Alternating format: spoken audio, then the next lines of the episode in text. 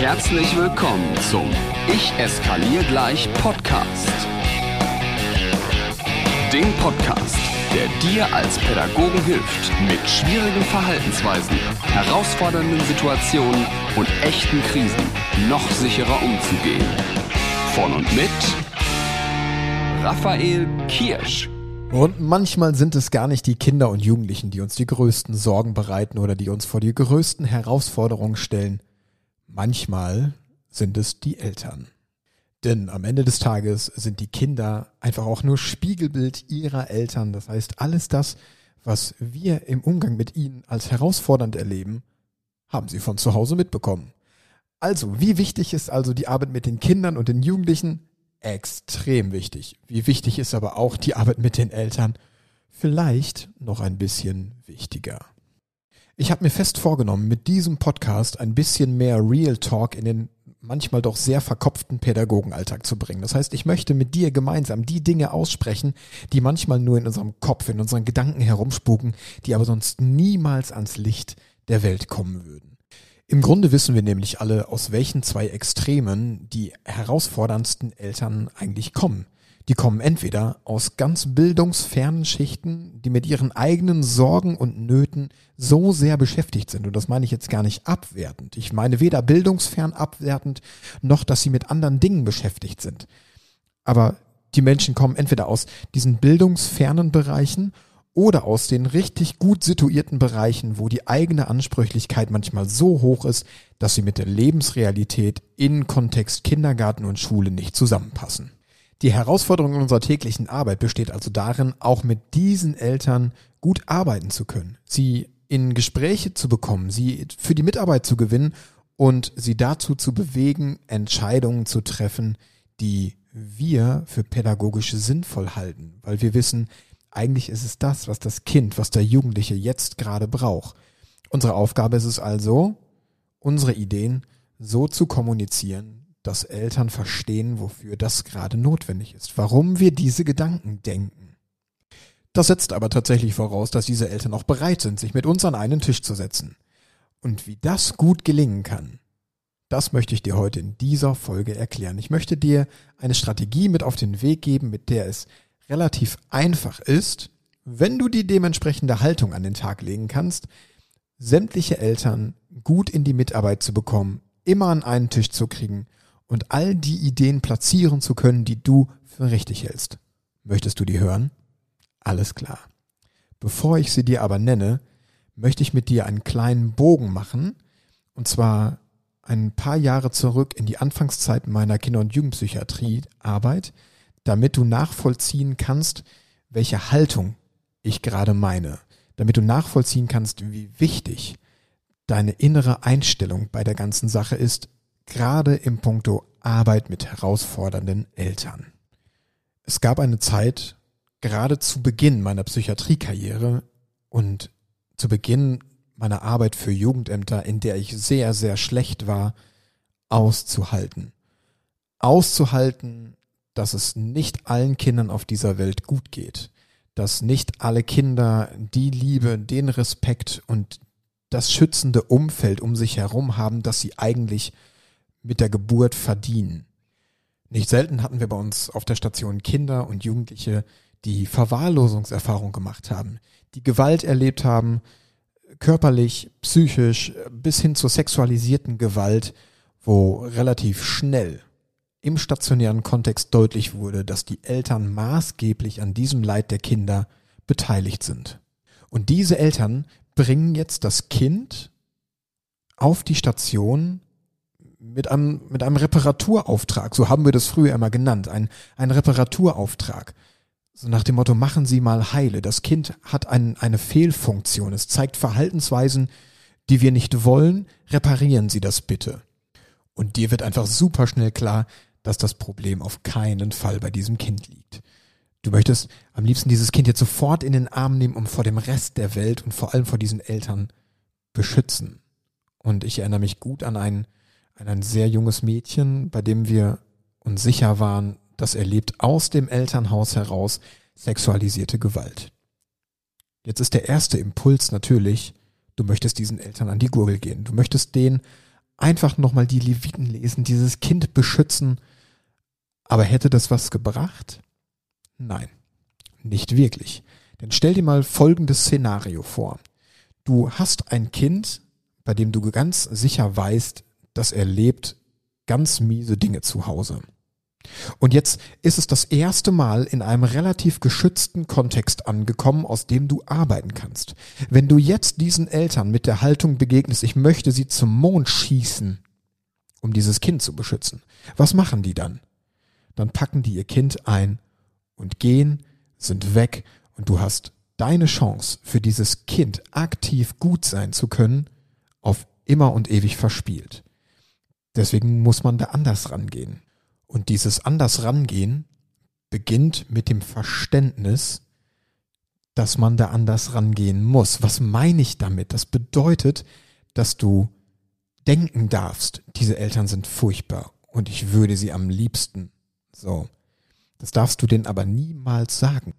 Ich musste über viele Jahre lernen, dass ich gerade zu diesen Eltern extrem freundlich bin, dass ich sie einlade, regelmäßig auf die Station zu kommen, an Gesprächen teilzunehmen, damit wir endlich ihr Kind mal, jetzt zeige ich hier so Anführungszeichen, mal reparieren.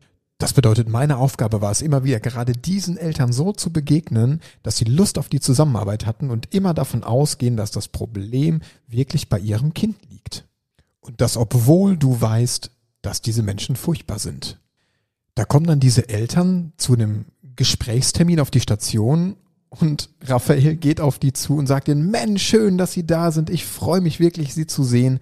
Mensch, da haben Sie uns aber auch ein Früchtchen hier ins Boot gesetzt. Mann, oh Mann, oh Mann, lassen Sie uns mal schauen, dass wir für Ihr Kind hier die passenden Lösungen entwickeln. Wow, das musst du erstmal sacken lassen. Damit geht's dir am Anfang überhaupt nicht gut. Denn wie gesagt, am liebsten möchtest du die Richtung Mond treten. So, aber das darfst du nicht tun, denn sonst sind die weg. Das heißt, was machen wir? Wir halten diese Menschen so lange über diese Art und Weise in der Zusammenarbeit, bis wir aus dem stationären Kontext alle Möglichkeiten der Inobhutnahme, der Hilfestellung installiert haben, so dass die Eltern ab einem gewissen Punkt auch nicht mehr aussteigen können. So. Das ist diese Haltung, die ich meine. Die Haltung bedeutet, Du musst damit klarkommen, zu Menschen freundlicher zu sein, als du eigentlich sein möchtest, obwohl die das nicht verdient haben, damit du gut fürs Kind bist. Und das ist etwas, wo wir Pädagoginnen und Pädagogen unglaublich viel Nachholbedarf haben. Nachholbedarf gerade bei dem Punkt, uns selber klein zu machen, um Eltern, die das, und nochmal, die das nicht verdient haben, größer zu machen, damit aber im Endergebnis ein gutes Ziel fürs Kind erreicht wird. So, und jetzt möchte ich dir diese Strategie verraten, die aus genau dieser Zeit stammt. Ich nenne das Ganze die Experteneinladung. Um zu verstehen, wie die gut funktioniert, muss man einmal diese Haltung nachvollziehen können. Ich hoffe, das war deutlich, was ich, was ich damit meine mit dieser Haltung. Man muss aber auch verstehen, wie üblicherweise Eltern, und ich habe es an der an, am, am eigenen Leib erfahren dürfen, üblicherweise zu Gesprächsterminen eingeladen werden. By the way, ich bin auch Vater, also das heißt, es gibt hier gleich nochmal einen ganz anderen Background. Üblicherweise wird man als Mama oder als Papa doch zu einem Elterngespräch, was vielleicht einen etwas unangenehmen Touch bekommen könnte, folgendermaßen eingeladen. Lieber Herr Kirsch, wir haben bei Ihrer Tochter, bei Ihrem Sohn Folgendes festgestellt. Wir möchten Sie ganz gerne zum Familiengespräch einladen. Kommen Sie bitte am Dienstag um 15 Uhr zum Sekretariat, melden Sie sich dort an, die Klassenlehrerin holt Sie ab. So. Und jetzt mal Butter bei die Fische. Wenn du so einen Zettel kriegst, dann bereitest du dich zu Hause auf einen Kampf vor. Du gehst auf jeden Fall in den Widerstand. Du weißt nämlich, da wird jemand auf dich warten, der keine guten Nachrichten hat. Das heißt, du präparierst dich zu Hause. Du legst dir deine Argumente zurecht. Das kann kein gutes Gespräch werden. Ganz einfach. Denn was macht diese Einladung falsch? Oder an welcher Stelle ist sie vielleicht etwas ungünstig formuliert? Und zwar so, dass sie beim Gegenüber beim Durchlesen nicht gerade positive Emotionen weckt. Es ist ganz einfach. Diese Einladung fordert und sie lässt dir keine Wahl. Kommen Sie bitte, wir müssen. Wenn du Menschen in den Widerstand bringen möchtest, dann musst du nur zwei Dinge tun. Du musst das Wort muss verwenden und du musst ihn keine Wahl lassen. Und beides hat der Leser dieses Briefes nicht. Ich habe keine Wahl, ob ich den Termin annehmen möchte oder nicht, oder ob mir der Termin passt oder nicht.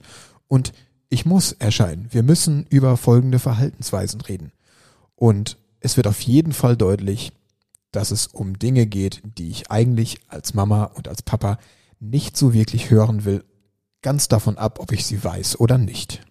Aber hier kommt mein Gegenvorschlag. Die Experteneinladung. Versuch doch einfach mal folgenden Text und bitte die erste Reaktion von Pädagoginnen und Pädagogen, denen ich diese Methode vorschlage, ist ein innerliches Schütteln, eine, eine Form von Abwehr. Guck doch mal, was bei dir passiert, wenn ich dir jetzt folgenden Text einmal vortrage.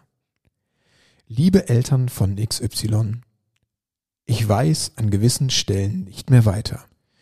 Ich habe einige Verhaltensweisen bei Ihrem Kind, bei Ihrem Jugendlichen festgestellt, für die ich noch keine gute Lösung habe. Ich möchte Sie daher als Experten für Ihr Kind zum nächsten Gespräch einladen. Niemand auf dieser Welt kennt Ihr Kind so gut wie Sie. Daher bin ich ganz gespannt, was Sie mir für Ideen für meinen pädagogischen Alltag für dieses Kind mitgeben können. Und sacken lassen. Hatte ich denn recht? Kam dieses kleine Abwehrgefühl, das Gefühl von, oh, das fühlt sich irgendwie so ein bisschen schmierig und eklig an? Ja, dann ist es genau richtig. Denn warum solltest du das so tun? Warum solltest du die Eltern als Experten für ihr Kind einladen? Naja, ganz einfach weil du auf einmal das Rollenbild veränderst. Du stärkst die Eltern, du machst ihnen klar, hier ist jemand, der Lust auf ihre Meinung hat, der Lust hat, sich anzuhören, was zu Hause anders läuft als in der Schule. Meistens wirst du überrascht sein und feststellen, dass zu Hause auch nichts anders läuft als in der Schule. Aber dann bist du auf einer ganz anderen Kommunikationsbasis auf einmal. Du gibst mit diesen, mit dieser Einladung, gibst du den Eltern ein gutes Gefühl, zu dir zu kommen, weil sie gerne erzählen sollen. Du machst dich kleiner, du machst die Eltern größer. Und jetzt kommt nochmal der Punkt mit der Haltung. Du musst unbedingt, jetzt habe ich, jetzt habe ich selber musst gesagt, ne?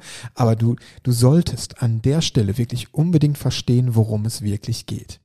Es geht weder um dich, noch um die Eltern, noch darum, dass die Eltern die Experten sind, noch darum, dass du vielleicht der Experte oder die Expertin bist, sondern es geht immer um das Kind. Und wenn du fürs Kind gut sein möchtest, dann lohnt es sich, diese Experteneinladung mal auszuprobieren. Vielleicht wird es dir am Anfang noch schwer fallen, das wirklich so zu kommunizieren, weil du immer das Gefühl hast, dich als Pädagogin auf eine Stufe zu stellen, die eigentlich deines Berufsstandes nicht würdig ist. Aber darum geht es nicht. Du möchtest fürs Kind gut sein und das ist das Einzige, was du wissen musst.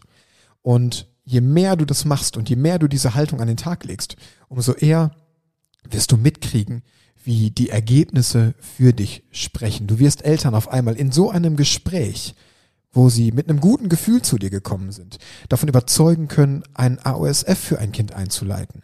Du wirst Eltern auf einmal dazu bekommen, in die Mitarbeit fürs nächste Sommerfest zu gehen. Du wirst Eltern auf einmal dazu bekommen, Freundschaften untereinander zu knüpfen und so weiter und so fort. Alles, was du dir jemals erträumt hast, funktioniert in einem Gespräch mit einer positiven Grundstimmung. Und die Experteneinladung ist die Basis, um das zu schaffen. Überprüf doch einmal, vielleicht morgen, übermorgen, wenn du das nächste Mal auf der Arbeit bist, wie aktuell eure Einladungen an Eltern geschrieben werden und ob es sich nicht lohnen könnte, einmal vielleicht auch mit mir gemeinsam einen Tag zu arbeiten, um gerade solche Dinge anders zu gestalten. Und jetzt gibt's noch einen kleinen Lifehack am Ende dieser Folge.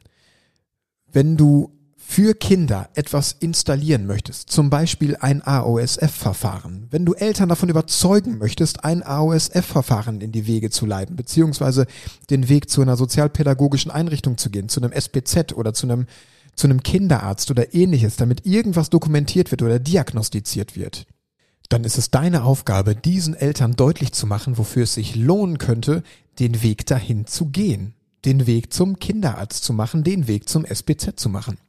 Denn hier kommt die große Herausforderung an dieser Stelle. Wenn ich in meinen Seminaren Pädagoginnen und Pädagogen frage, sag mal, was haben Eltern eigentlich davon, den Weg zum SPZ zu machen? Dann kommen relativ häufig die gleichen Antworten, nämlich sowas wie, na, die wollen doch auch, dass es ihren Kindern gut geht, die wollen doch den besten Bildungsweg für ihre Kinder. Aber hey, In der Realität ist das meist nicht so. Lass uns noch mal ganz kurz an diese zwei Extreme zurückdenken, aus denen die Eltern kommen. Einmal aus diesem bildungsfernen Milieu, wo die Eltern häufig mit anderen Dingen beschäftigt sind, als wirklich gut für ihre Kinder zu sein. Und dann diese extreme, gut situierten Familien, die eigentlich alles besser wissen. In beiden Fällen gehen diese Eltern häufig den Weg des geringsten Widerstandes.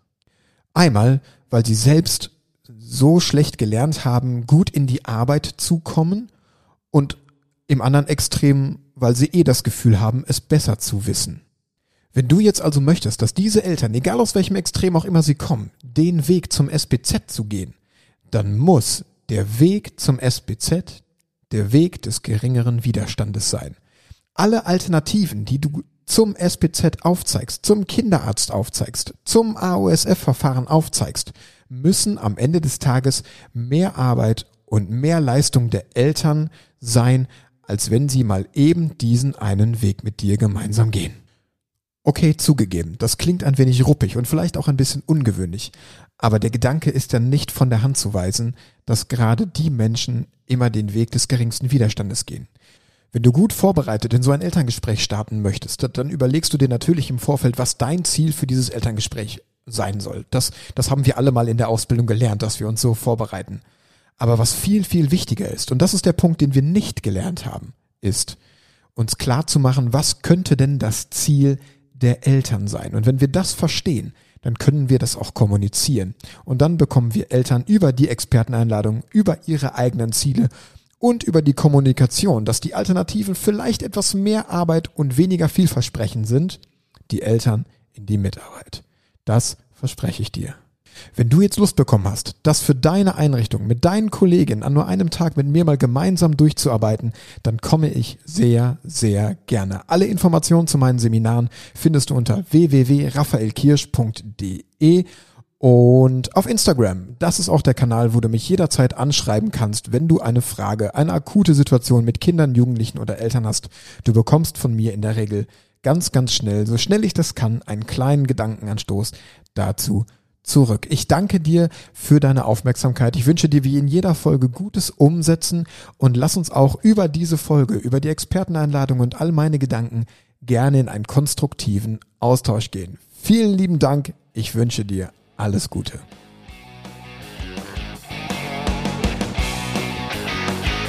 Noch mehr Impulse und alle Informationen zu Seminaren und Workshops findest du auf Instagram, und auf raphaelkirsch.com.